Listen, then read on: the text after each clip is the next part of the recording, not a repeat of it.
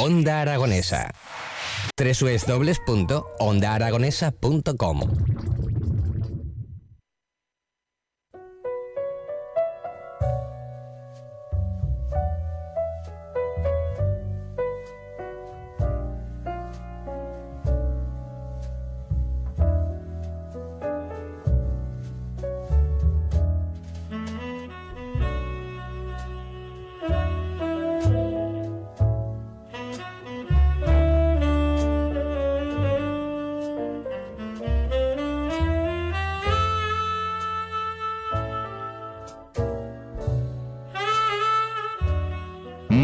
noches y bienvenidos al Club Vintage, el club de los juegos selectos, el club de los juegos de 5 estrellas, el club de los astros y donde solo esos astros son dignos de ser nombrados e invitados a esta selecta hora de la radiosfera española de videojuegos para el 96.7 FM en Onda Aragonesa para el mundo, hoy acompañado de la amiga Izarbe. Izarbe, ¿cómo estás? Pues muy bien, muy bien. ¿Y tú qué tal? Fantástico, va a ser el último programa de la temporada, esta quinta temporada que ha durado algo más de lo habitual, pero con ganas de volver en la sexta. Todavía no sabemos fecha, supongo que será para octubre así, pero ya veremos, ya veremos cómo avanzan las cositas y cómo avanza el verano de un servidor de ustedes, Tony Piedrabuena, que hoy, como hicimos hace justo un año en ese regreso del Club Vintage, vamos a irnos a 1996 y vamos a irnos a la segunda edición del E3, del el Electronic Entertainment Expo, la gran feria del videojuego que además hoy es noticia porque regresa el año que viene. Hablaremos de ello ahora. Pero nos vamos a ir, como digo, al 16 y al 18 de mayo, 16, 17 y 18 de mayo de 1996, para ver qué se cocía entonces en este evento allí en Los Ángeles, en el Convention Center. Último programa de la temporada, como os digo, pero en fin, no por ello ni mucho menos el final del Club Vintage, así que se me ponen cómodos para esta última sesión de la temporada y comenzamos.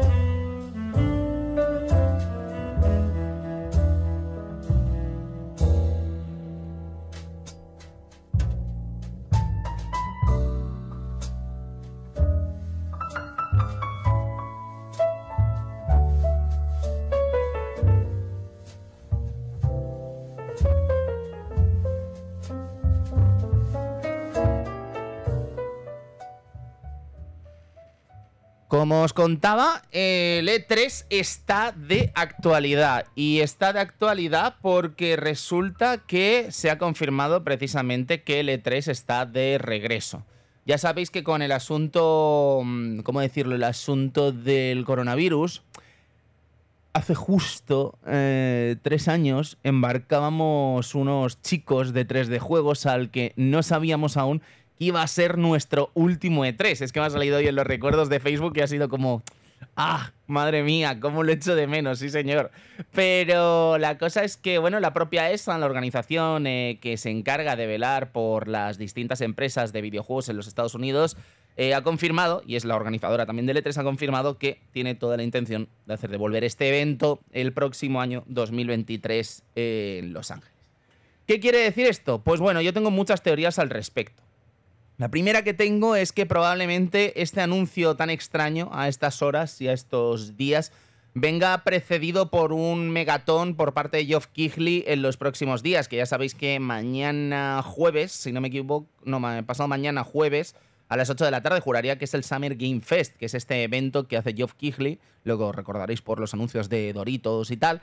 Eh, yo creo que ahí se va a anunciar algo. Yo creo que ahí se va a anunciar la, la feria que está organizando. Yo creo que es un, un actor dentro del sector del videojuego importante y que tiene la confianza de los distintos desarrolladores y editoras y creo que la ESA no cumple ahora mismo con esos requisitos para convertirse en un actor importante dentro de la organización de la que tiene que ser la gran feria del videojuego. Y es que ya sabéis que muchas de las empresas están pidiendo también a la ESA que abra más al público este 3.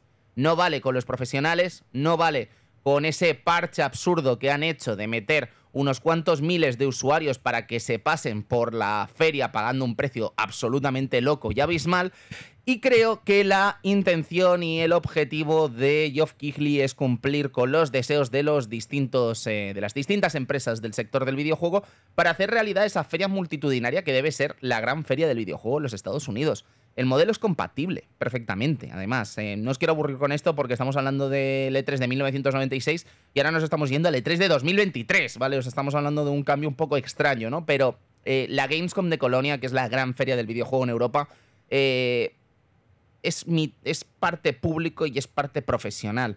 Y os puedo decir que el Colme que es donde se organiza la, Gamescom, eh, es un lugar mil veces más preparado, muchísimo más preparado, perdonad, que lo que es el Convention Center de Los Ángeles. En cuanto a capacidad para eh, acoger a todos los usuarios que les da por ir a esta feria, tanto como para acoger a los profesionales que nos dirigimos a esta feria, ¿no? Además es que es muchísimo menos cansado el Colmese porque está todo mejor preparado que en Los Ángeles Convention Center. Así que me cuesta mucho de creer que en Los Ángeles o en Estados Unidos no exista, en Los Ángeles ya sabemos que no, que solo está este Convention Center, me cuesta mucho creer que no exista un lugar a la altura de Colmese en los Estados Unidos y quizá Geoff Keighley haya dado con él para dar precisamente ese cobijo a los usuarios que deberían ir a esta feria de los Estados Unidos. Y diréis, Tony, pero al E3 ya va público. Y como os decía, es un parche grotesco.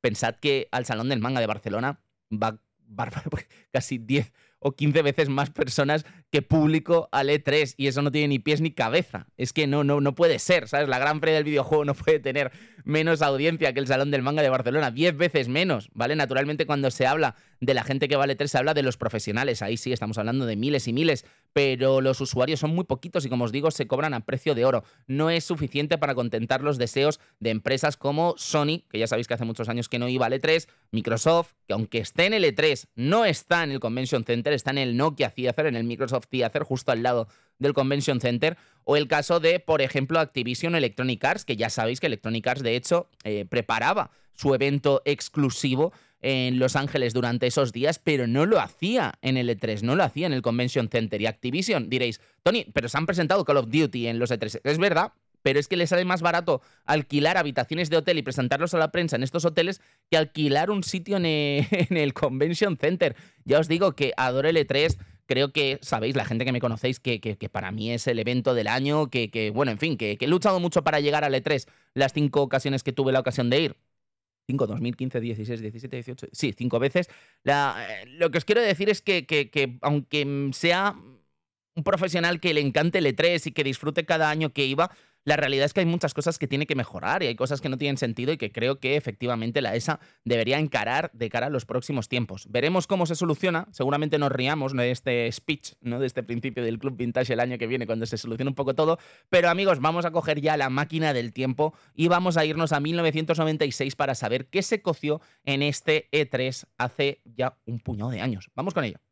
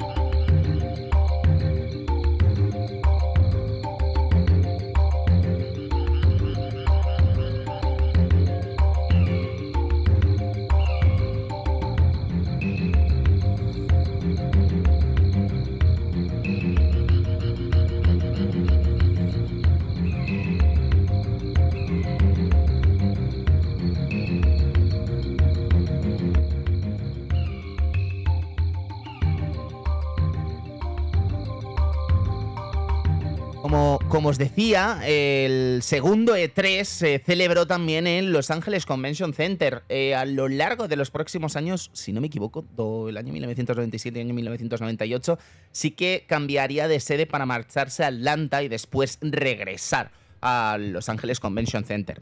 La verdad es que es emocionante, ¿eh? cuando te pones delante, y os lo digo porque he estado, cuando te pones delante del Convention Center, eh, sabes que estás ante la meca de la comunicación de videojuegos, porque es que es ese momento en el que sabes que vas a probar eh, prácticamente en exclusiva en países como España o países incluso como los amigos mexicanos y tal, que lo tienen más fácil, mucho más fácil ellos para ir naturalmente que los que vivimos en el continente europeo, pero esa sensación, ¿no? De decir, eh, estoy en el ojo del huracán, ¿no? Soy parte de la noticia, o puedo ser parte de la noticia si logro crear algún contenido interesante, ¿no? Y la verdad es que es verdadera verdaderamente emocionante. Más emocionante que estar en 1996, no lo creo, porque estamos hablando de una de las ediciones más espectaculares de este Electronic, eh, este pedazo de tres. Estamos hablando, como os decíamos, de los días 16, 17 y 18 de mayo. Estamos hablando de más de 45.000 asistentes y estamos hablando de 400 expositores que se acercaron a, mm, este evento para eh, presentar lo que iba a ser la historia del videojuego de música de fondo y estáis escuchando algunas melodías maravillosas de Nintendo 64 porque creo que es uno de los grandes protagonistas, pero no es ni mucho menos la única protagonista de este día de hoy. Hay muchísimos protagonistas, eh, creo que estamos en un momento interesante porque ya sabéis que muchas veces el E3 también depende del recorrido que tienen las distintas consolas para que se presenten muchos videojuegos y que en fin, que haya lugar a la sorpresa y haya lugar a los grandes puyazos, ¿no? que también tuvimos en este E3. Pero ya os digo, creo que a nivel de software, desde luego, fue un año, mucho mejor. Y creo que a nivel de curiosidades, incluso de ausencias, que, que veremos a lo largo de este día de hoy aquí en el Club Vintage, también es bastante, pero bastante destacable.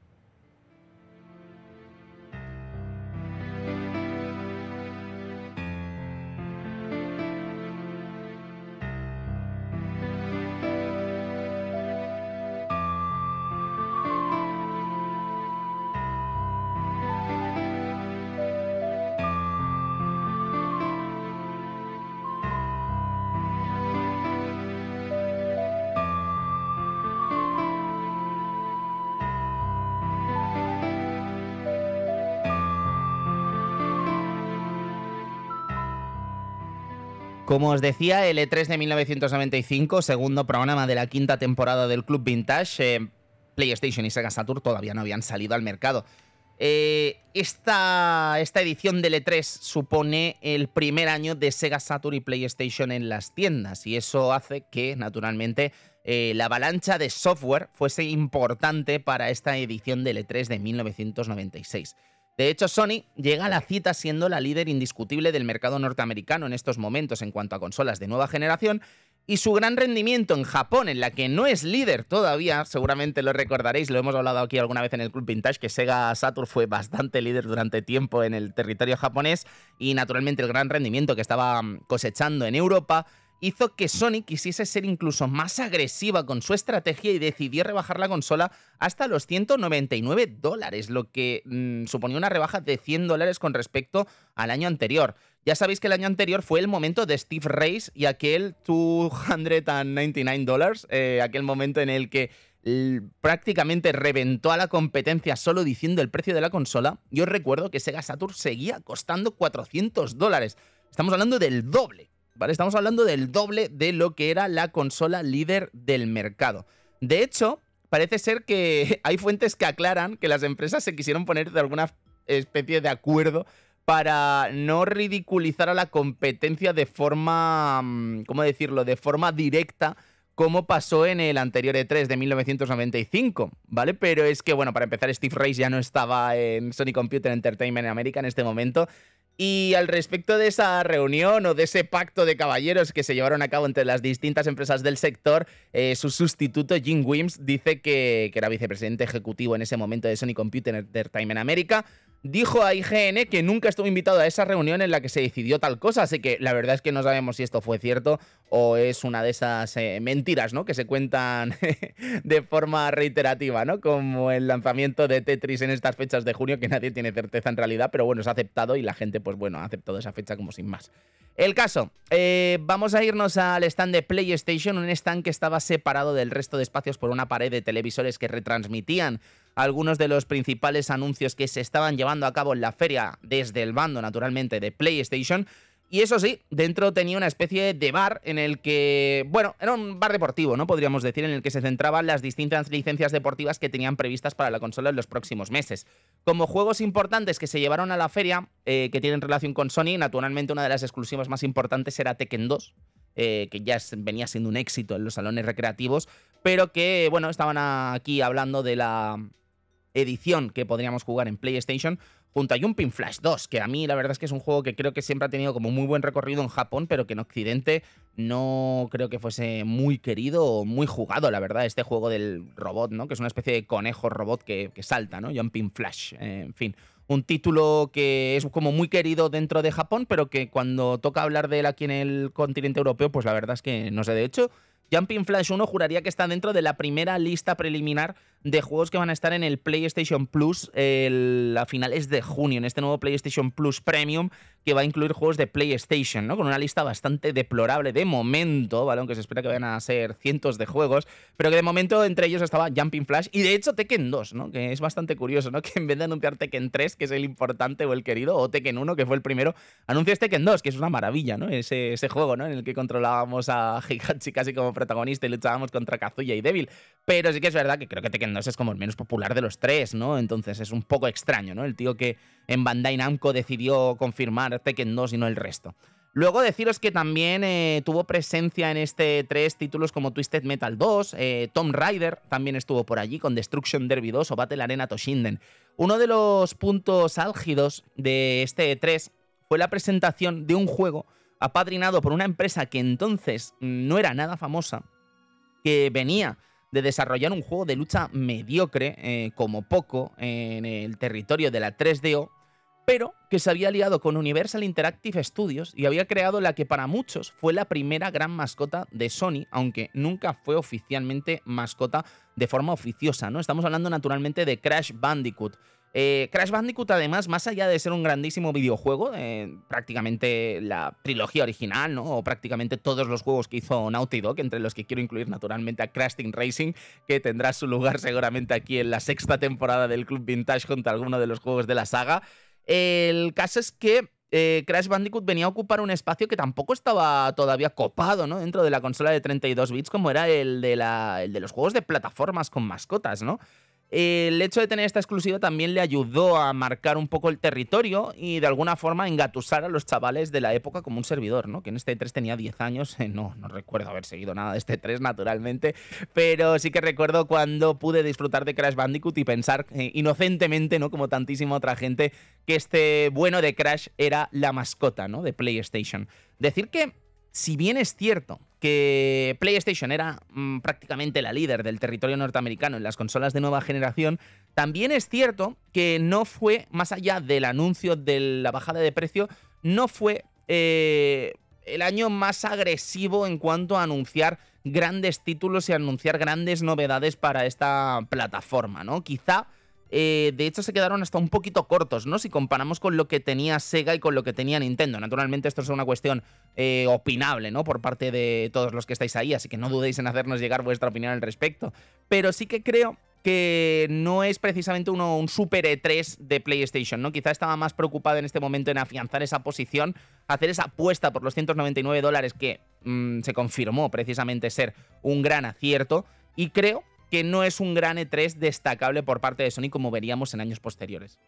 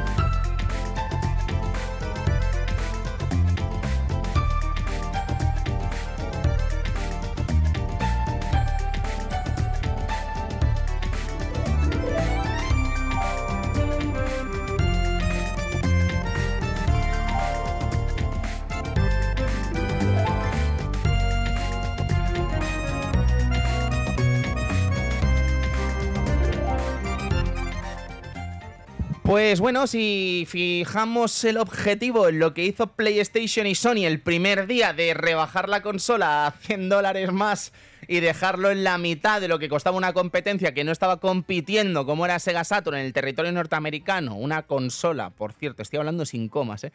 eh el caso es que Sega Saturn eh, se presenta en el E3 de 1995 con ese estreno que parece una buenísima idea, ¿no? De decir, bueno, mm, pues estamos aquí presentando Sega Saturn y ya lo tenéis en las tiendas, ¿no? Lo que provocó el cabreo de muchas tiendas que no fueron invitadas a esta fiesta de lanzamiento. Estamos hablando de una consola que se lanza al mercado con tres juegos y durante seis meses hasta el lanzamiento oficioso no recibe ni un solo videojuego, lo cual pone histérica a toda la comunidad que quiso adelantarse y comprar la consola en el mismo día de ese 3 de 1995, eh, un precio superior a la competencia, en fin, tantas cosas que le pasaron a Sega Saturn en este inicio, además de 32X, que en fin, ahora hablaremos de ella, mm, pues no, no empezaba el E3 bien. O sea, yo creo que Sega pensaba, tío, ¿por qué nos hemos metido en esto del E3? ¿Sabes? Si solo nos da desgracias, ¿no? Pues el caso es que, como os digo, no comenzó con buen pie, porque, bueno, de momento anunciaron esa bajada de precio y en el segundo día del E3, que esto es cuando tienes que recoger cable eh, en uno de estos eventos, la verdad es que da eh, la sensación ¿no? de que estás perdiendo la batalla. Para competir con PlayStation se vio obligada a bajar a la consola hasta los 199 dólares. Un movimiento que no solo se sintió apresurado, sino que para muchos supuso lo que iba a ser el primer clavo o, el tercero o cuarto o quinto ya ataúd, eh, clavo del ataúd de esta plataforma para muchos tan querida, ¿eh? sin embargo. O sea, estamos hablando de una plataforma que, como os decía antes y como hemos hablado muchas veces aquí en el Club Vintage, quizá en Occidente no tuvo la suerte que creo que merecía, pero sí que es verdad que en el territorio japonés pues fue líder durante mucho tiempo y además es que la vida útil de esta plataforma en Japón fue mucho más que la que tuvo en Europa o Estados Unidos. Eh, como os decía, 32X.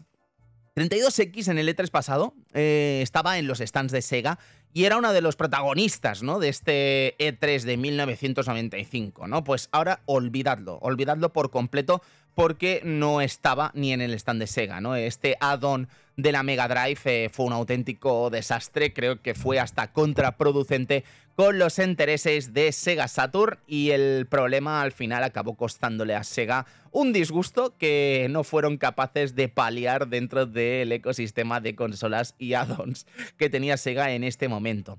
Algunos de los. Bueno, por otra parte, teníamos el Netlink de Sega Saturn también, que, bueno, era mm, lo, que iba a acercar de alguna forma el internet a esta plataforma, junto a algunos de los juegos presentados por Sega en esta feria que eh, fueron importantísimos también para el sistema, ¿no? Uno por los motivos equivocados, por todos los motivos equivocados que os podéis imaginar, y otro por convertirse precisamente en uno de los mejores juegos de esta plataforma, ¿no?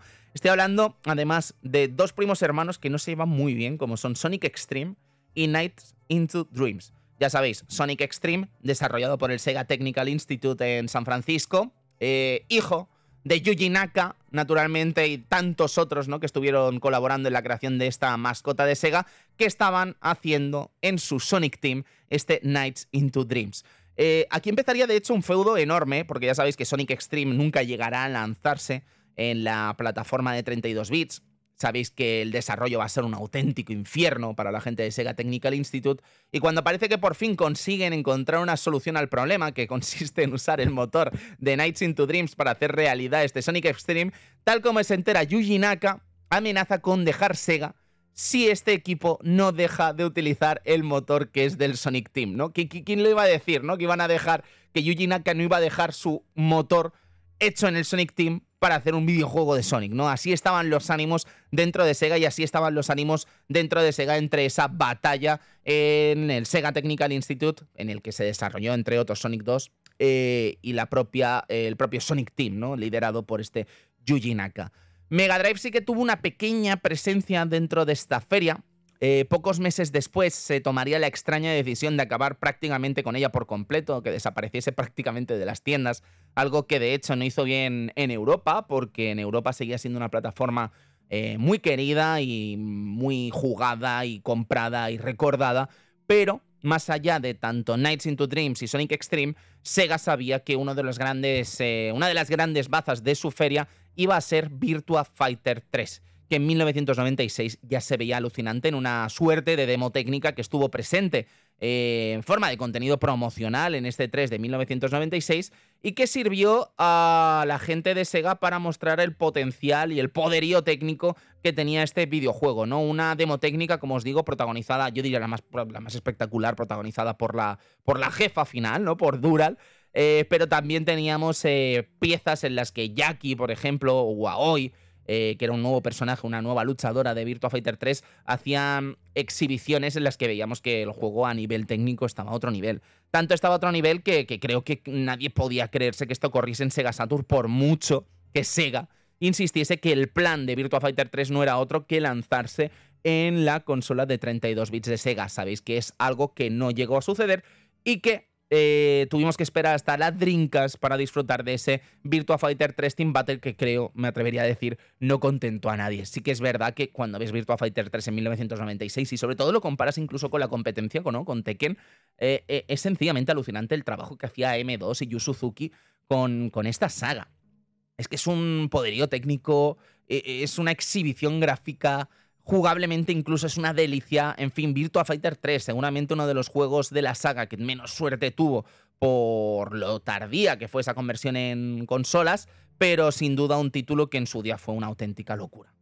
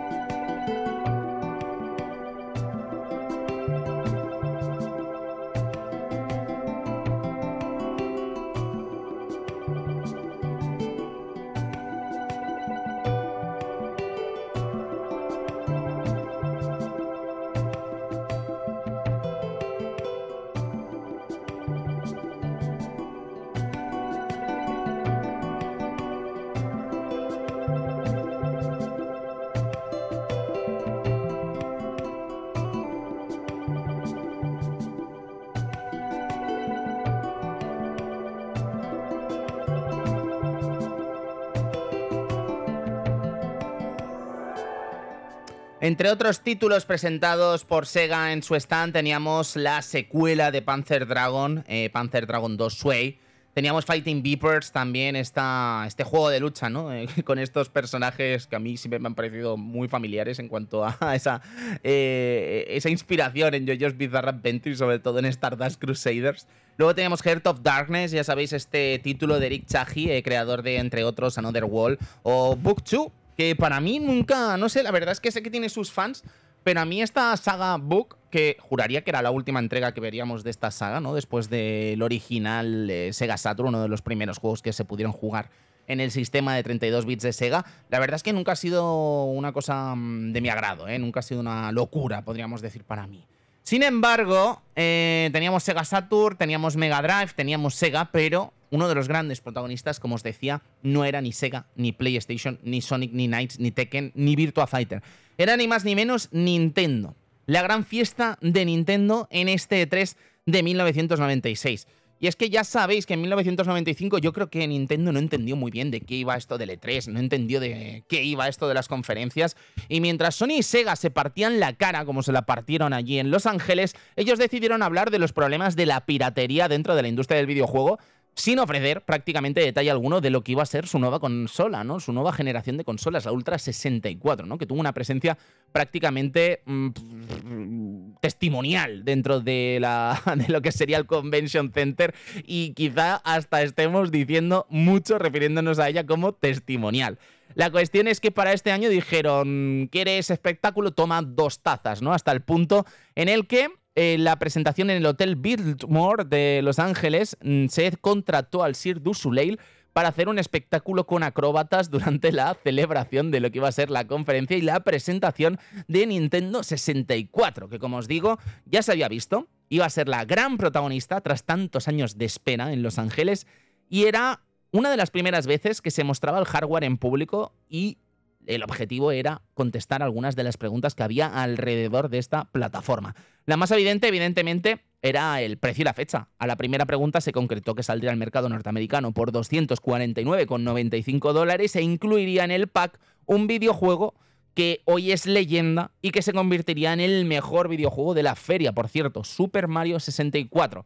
Si analizamos un poco el precio, analizamos que incluye un juego, no está mal. Y sobre todo si tenemos en cuenta que las consolas de 32 bits, en este momento en el que la fiebre por los bits estaba en alza, 50 eh, dólares más con un juego no parecía un precio muy fuera de lugar, ¿no? Desde luego no estaban los 399, ¿no? Que se estaban pidiendo antaño por Sega Saturn.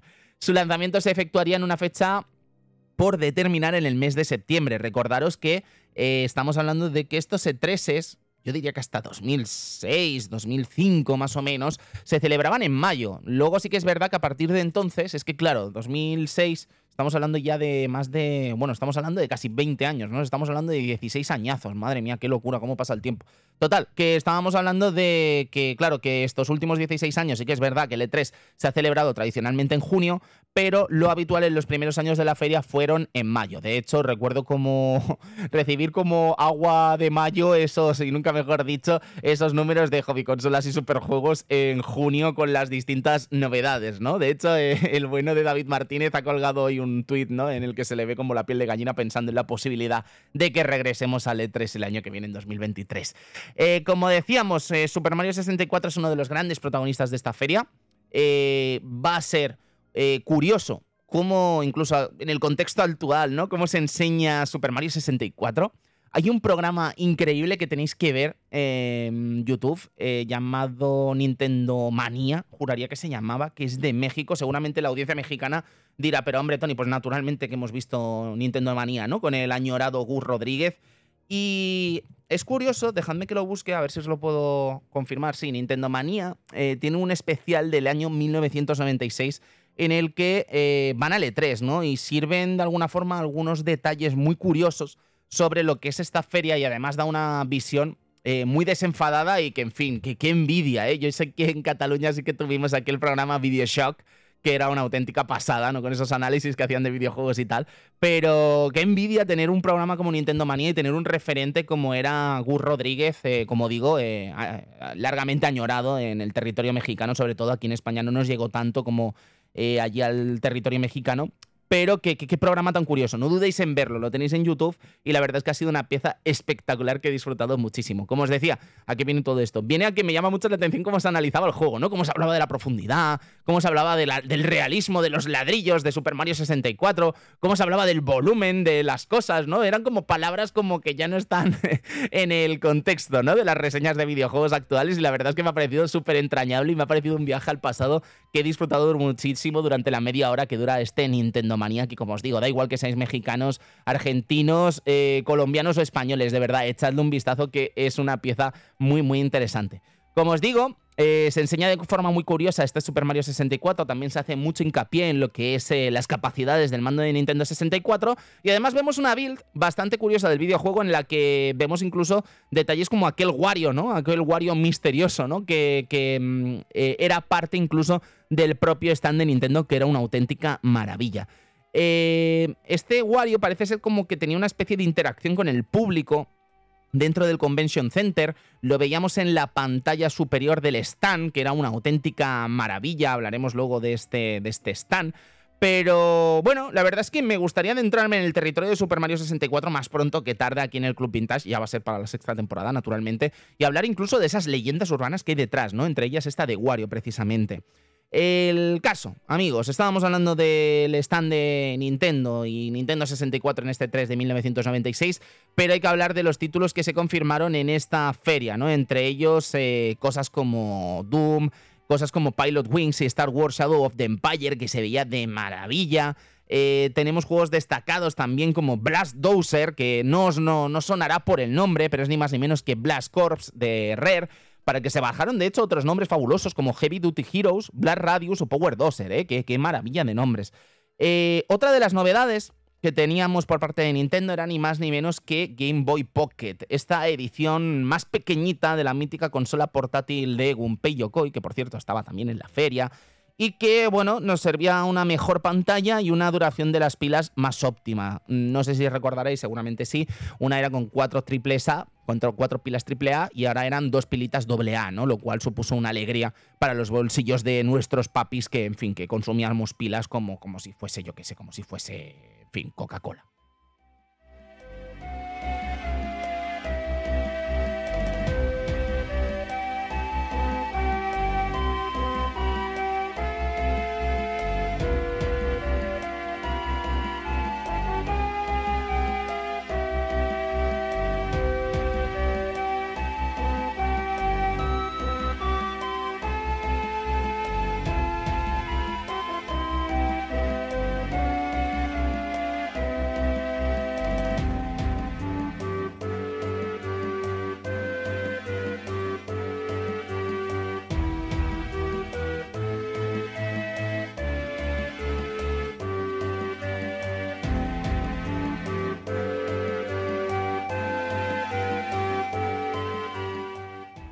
Como os decía, el stand era una auténtica maravilla. Los eh, testimonios gráficos que han sobrevivido a todos estos años, la verdad es que nos enseñan un stand que era una auténtica pasada, coronado con una pantalla que, como os decía, eh, no solo hacía un show vectorial con los principales destacados de la empresa, entre ellos Virtual Boy, sino que además tenía esa, presentación que os hablaba de Mario 64 con la, con la presencia de Wario, ¿no? Bastante curiosa y que, en fin, que alimenta un poco también ese, ese mito, ¿no? Sobre Wario en Mario 64.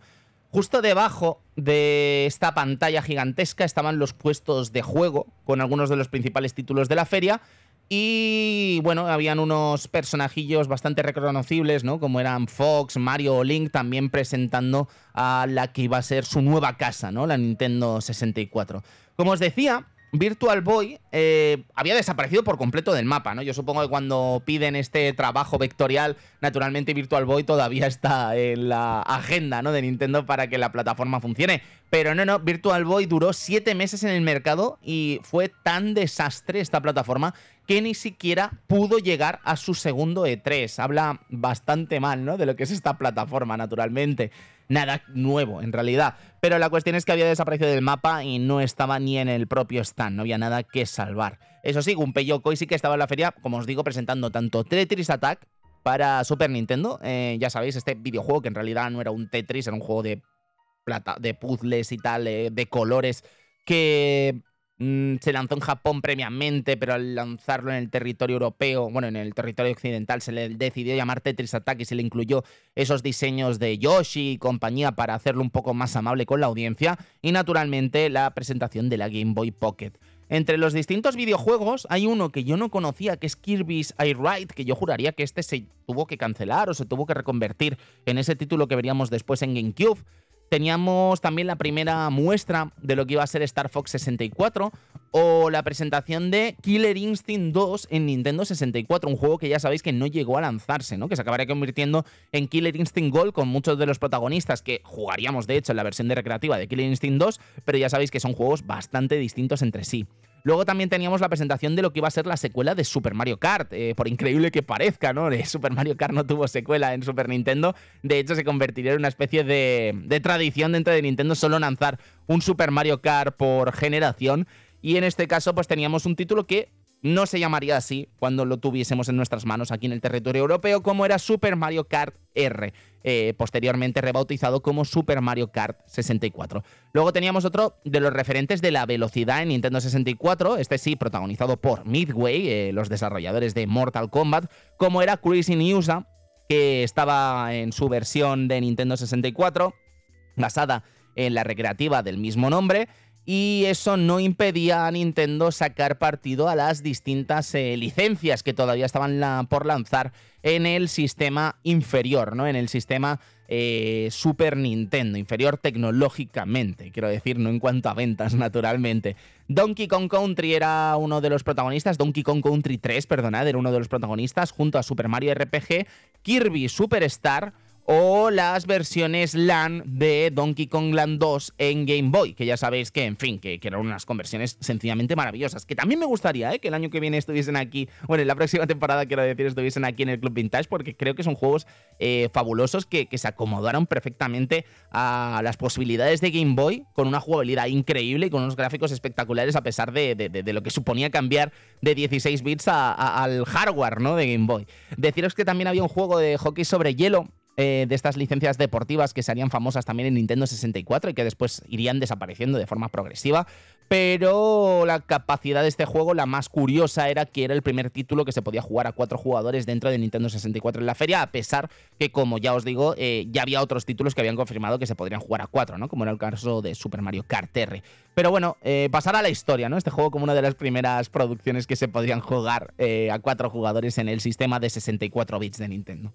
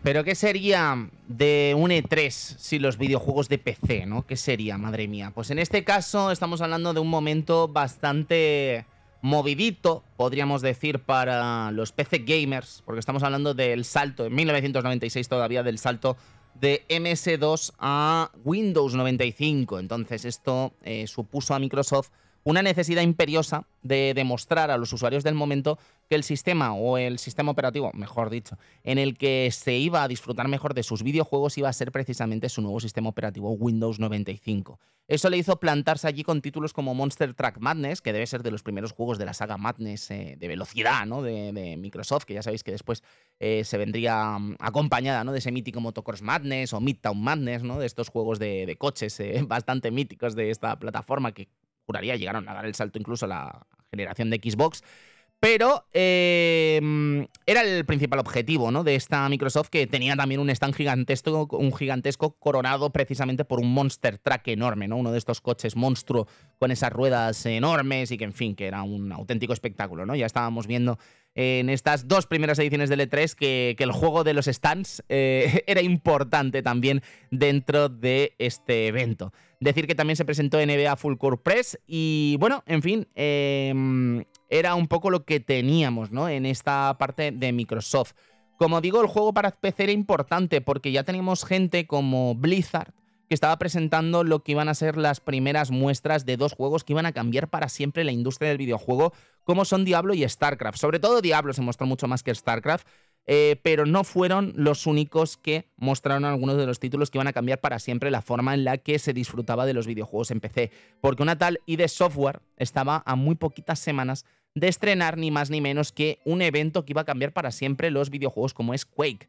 Recordad que ID Software venía de ser ya una empresa de éxito con títulos como Return to Castle Wolfenstein 3D o el caso de eh, Doom y Doom 2, y Doom 2 naturalmente, que sirvieron para agrandar las cuentas bancarias de los distintos desarrolladores de ID Software, pero también sirvió para que muchas empresas se pelearan ¿no? para llevar este mítico videojuego a sus plataformas. ¿no? Y al final pues eh, darían el salto a 32X, Super Nintendo, 3DO, en fin, un montón de Jaguar, también juraría que se lanzar, en fin, un montón de plataformas que recibirían este Doom y que, en fin, eh, aprovecharían el éxito de ID Software y pondría a esta empresa en el mapa con el título Quake, que cambiaba para siempre los shooters en primera persona.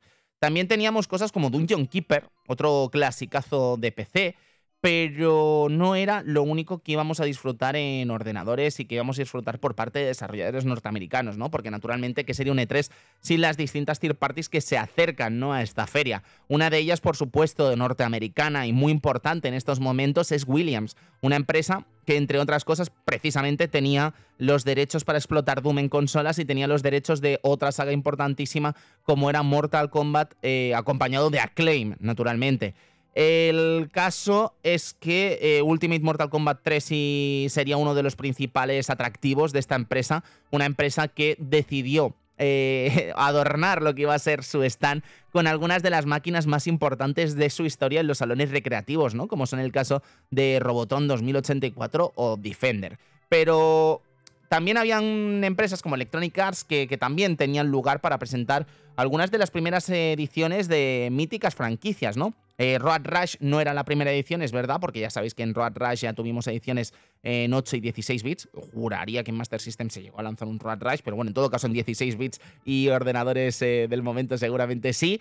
Y luego teníamos también esta Need for Speed, que ahora mismo, en fin, mm, yo no sé cuántas ediciones de Need for Speed se deben contar en 2022, ¿no? Pero prácticamente era el inicio de esta franquicia de conducción y era el inicio de las andaduras de Electronic Arts en el territorio de la velocidad. Este Road Rush, sin embargo, sí que es un juego que me gusta mucho. ¿eh? Es el que jugaríamos en PlayStation y Sega Saturn. Es este que, bueno, que, que, la verdad es que me ha parecido siempre un juego bestial. Que nunca ha estado en el Club Vintage. También podríamos apuntarlo deberes para la próxima temporada. Porque de verdad es que creo que vale la pena que hablemos un poco de él, ¿no? Ya sabéis, estas batallas eh, a bordo de motos eh, ultraviolentas, ¿no? Con puños, patadas, armas de todo tipo y que no eran excesivamente habituales de ver en, los videojuegos del momento, ¿no? Esta brutalidad a bordo de estos bólidos y de estas motos que, en fin, eh, cambiaron un poco la perspectiva de los juegos de velocidad. Capcom, por su parte, también tuvo un stand. De hecho, parece que incluso tenían una especie de evento con Stan Lee en este stand, probablemente también motivado por las colaboraciones entre Capcom y Marvel en estos momentos, pero los grandes protagonistas eh, yo creo que eran Darkstalkers y Street Fighter Alpha 2. De hecho, Plasma Sword no sé si llega a estar en este, mm, en este 3 de 1996, pero también era uno de los portentos técnicos de Capcom que daba el salto a los juegos tridimensionales de lucha con ese título ¿no? de ciencia ficción y batallas especiales eh, uno contra uno.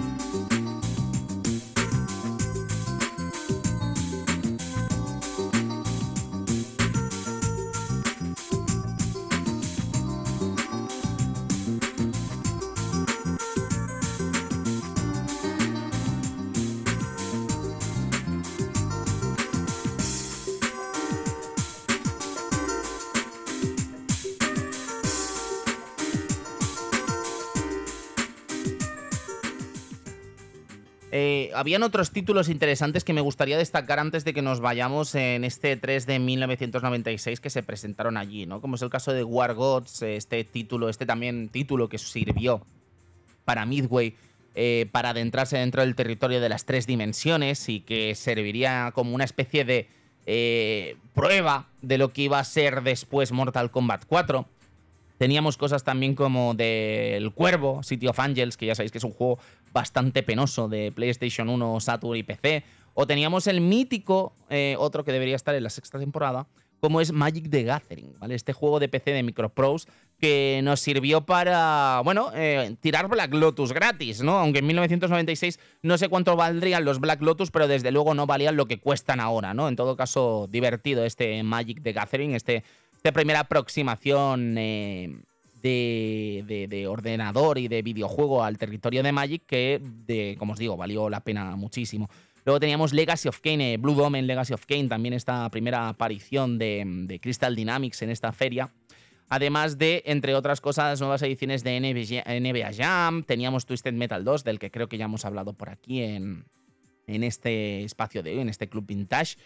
Y la realidad es que, como os digo, eh, habían títulos muy, muy curiosos, habían títulos muy interesantes.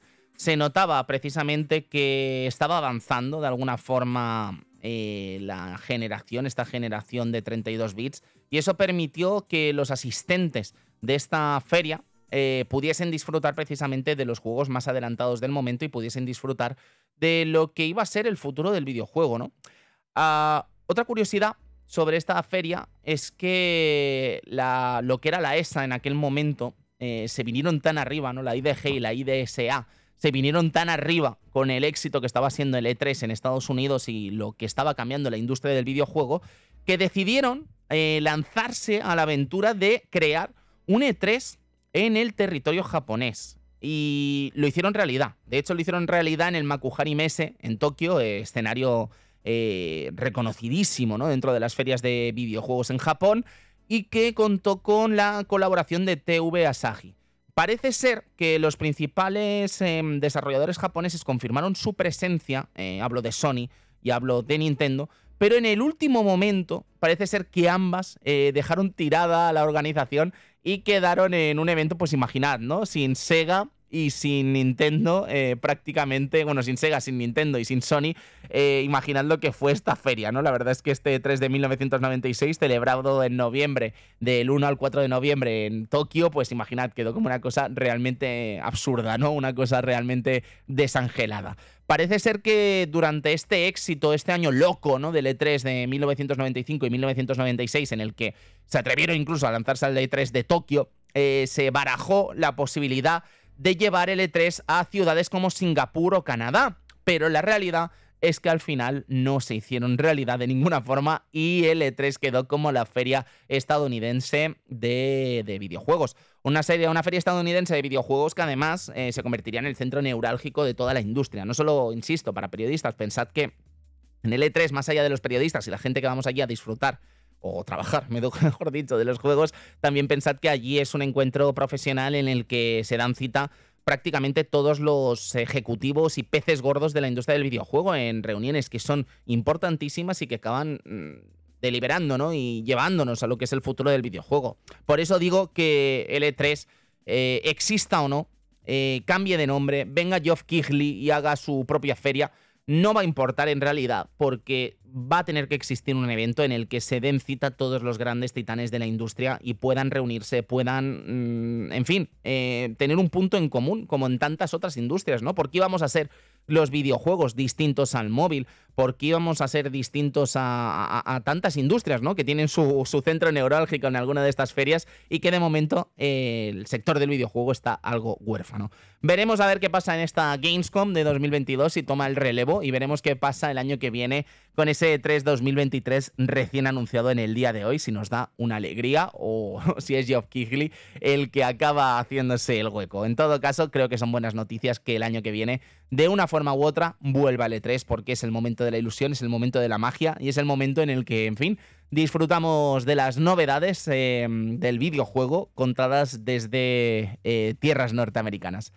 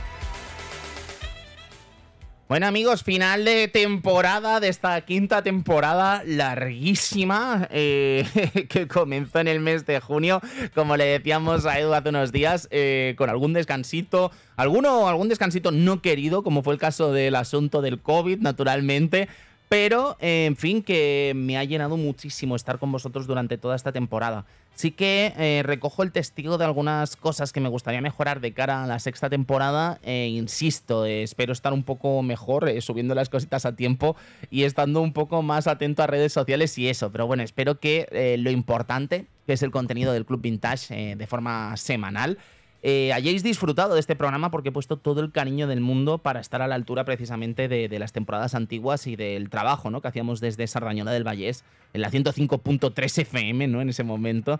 para estar a la altura, al fin y al cabo, de toda esta gente maravillosa ¿no? que estuvo detrás del club. De momento nosotros, como os digo, vamos a tomar un descansito en Onda Aragonesa. Nos veremos yo creo que para octubre. No quiero adelantar nada todavía, pero yo creo que nos veremos para octubre. Voy a intentar a ver si vuelvo a esta andadura. Eh, no solo, porque en este caso tenemos a Izarbe hoy, que nos ha ayudado un montón en el día de hoy. Izarbe, muchísimas gracias. De nada, yo encantada de estar aquí en tus programas. Muchísimas gracias. Pero sí que es verdad que me gustaría de cara al año que viene, a esta próxima temporada, tener eh, un poco de apoyo, ¿no? Porque es que están una hora hablando y yo no sé cómo me aguantáis. Os lo agradezco un montón, ¿eh? Pero estar una hora aguantando al Tony Chan, madre mía, qué, qué locura, qué paciencia. Y lo dicho, muchísimas gracias, amigos Por estar ahí. Un especial agradecimiento a los amigos que han estado apoyando durante toda la temporada y durante toda la temporada, incluso da igual, incluso un mes, eh, lo que sea. La gente que se ha acordado en el Patreon, a agradecer ese apoyo que habéis dado durante esta temporada. Y en fin, eh, lo dicho, espero estar a la altura la próxima temporada, no solo con el programa, sino en todos los ámbitos que hacen del Club Vintage un programa que, en fin, adoro y que espero que os guste. En fin, muchísimas gracias, nos vemos en unos meses, disfrutad del verano, yo voy a tomarme un descanso y nos vemos en unos meses. Cuidaos.